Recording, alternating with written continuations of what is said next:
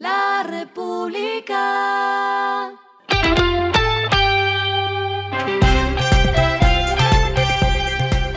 Al final de la jornada, esto es lo que debes saber sobre el comportamiento de los negocios, las finanzas y la economía. Las movidas de hoy fueron.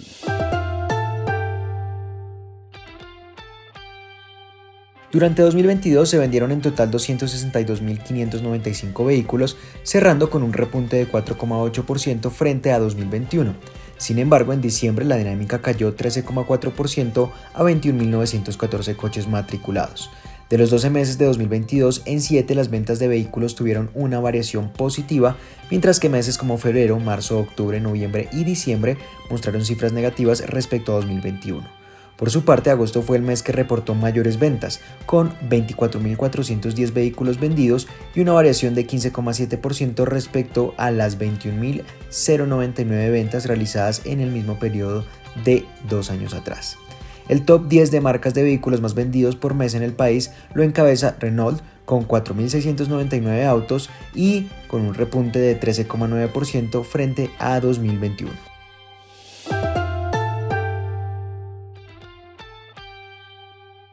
Los bancos reportaron utilidades acumuladas por 13,2 billones de pesos con corte a octubre y crecieron 3,9% respecto a septiembre de 2022, cuando llegaron a 12,7 billones.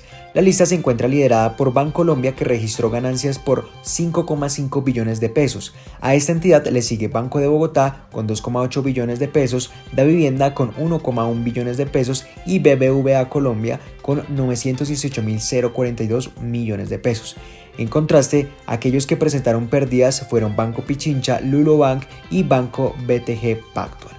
A corte de octubre, las corporaciones financieras lograron utilidades por 1,9 billones de pesos y las compañías de financiamiento por 29.800 millones de pesos.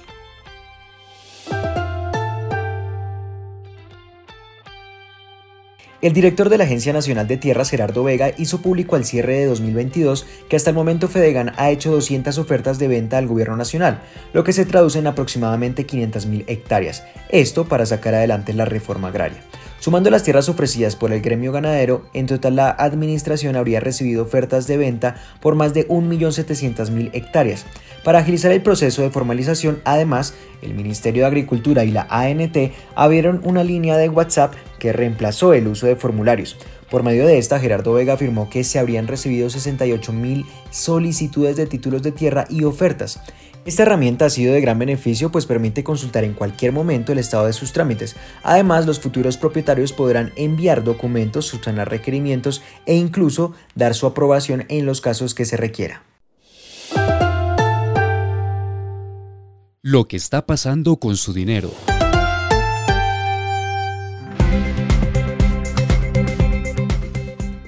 Este lunes el dólar en modalidad Next Day por ser festivo en Estados Unidos abrió con un repunte de más de 30 pesos y cerró a 4.816,24 pesos en promedio, lo que significó un incremento de 6 pesos frente a la tasa representativa del mercado que para hoy fue de 4.810,20 pesos.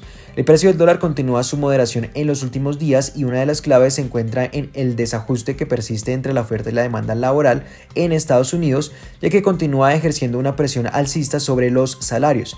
Según el informe de empleo del viernes pasado, las ganancias promedio por ahora aumentarían 5% en diciembre con respecto al año anterior, muy por encima de un ritmo que sería consistente con la meta de inflación de 2% de la Reserva Federal. Se prevé que la tasa de desempleo se mantenga en un mínimo histórico de 3,7%.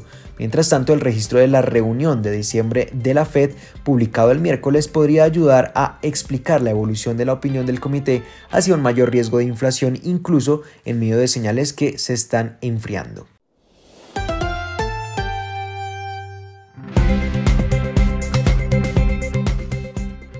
Los indicadores que debe tener en cuenta.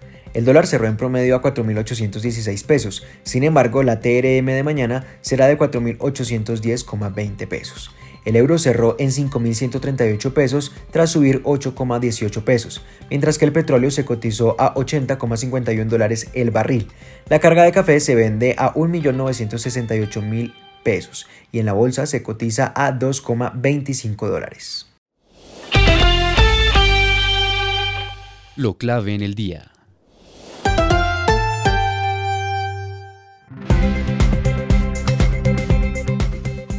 Arrancó el año y con él una subida generalizada de precios en el país. Estos cambios responden a varios factores como la inflación, el aumento del salario mínimo y los cambios en los impuestos que ha traído el nuevo gobierno. El salario crece 16%, lo que implica ajustes en varios sectores que indexan sus precios a estas medidas. Por ejemplo, los pagos de la seguridad social y la salud, el costo del SOAT también tiene un alza de 11,7%, mientras que el gobierno nacional ha propuesto un tope de 13% al aumento de precios para los servicios públicos, los arriendos, los alimentos, la energía eléctrica y el transporte público. Este año el valor de la unidad de valor tributaria se incrementa a 11,5% para llegar a los 42.412 pesos. Esta unidad se utiliza para medir los valores de impuestos y obligaciones como la declaración de renta, el impuesto al consumo, la retención en la fuente, entre otras imposiciones. Además, el precio de la gasolina se trepa 400 pesos y el promedio ya llega a 10.167 pesos. a esta hora en el mundo. La directora del Fondo Monetario Internacional, Cristalina Georgieva, advirtió que la economía global enfrenta un año difícil, más difícil que el año que dejamos atrás. Esperemos, dijo, que un tercio de la economía mundial esté en recesión. Además dijo que esto se debe a que las tres grandes economías, es decir, Estados Unidos, China y la Unión Europea, se están desacelerando simultáneamente. El FMI ya había anunciado en octubre que más de un tercio de la economía mundial se contraería y que hay 25% de posibilidad de que el PIB global crezca menos de 2% en 2023, lo que define como una recesión a nivel mundial. Y el respiro económico tiene que ver con este dato.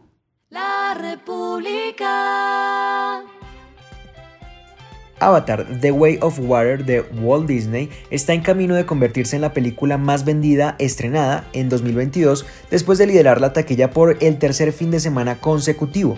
La película de ciencia ficción generó 63,4 millones de dólares en ventas de boletos nacionales durante los primeros tres días del fin de semana de Año Nuevo, según una estimación de Disney el pasado domingo. Ganado 1.380 millones de dólares en todo el mundo desde su lanzamiento el 16 de diciembre, lo cual pone a la película de la casa de Mickey Mouse en camino de superar los 1.490 millones de dólares en ventas de Top Gun. Esto fue regresando a casa con Iván Cajamarca.